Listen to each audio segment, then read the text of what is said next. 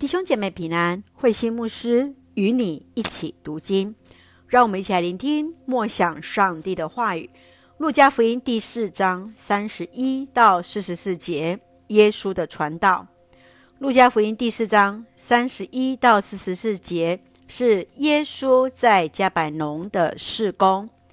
耶稣在此所行的第一个神迹，就是赶走乌鬼，治好西门的岳母。以及医病传道的服饰，让我们一起来看这段经文与默想。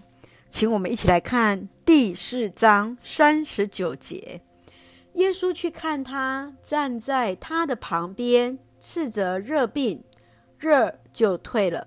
他立刻起来接待他们。耶稣从会堂离开后，就到西门彼得岳母的家。因为他发烧，害着热病。当耶稣医治他之后，他就立即起来服侍众人。亲爱的弟兄姐妹，你曾经经验到上帝对你的医治吗？你如何回应上帝对你的爱呢？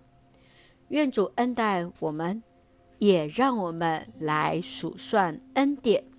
一起用第四章四十三节作为我们的金句。我也必须到别的城镇去传扬有关上帝主权的福音，因为我正是为这工作奉差遣来的。亲爱的弟兄姐妹，我们看见耶稣如何把握他的生命来传扬上帝主权的福音。圣愿主也差遣我们。一起来传扬主的福音，让我们用这段经文来祷告。亲爱的天父上帝，谢谢主恩待赐福我们，使我们从主的话语与主连结。求主让我们时常经验到主的爱，数算主的恩典，乐意来服侍主，来服侍人，回应主的爱。感谢主爱我们，赐福弟兄姐妹。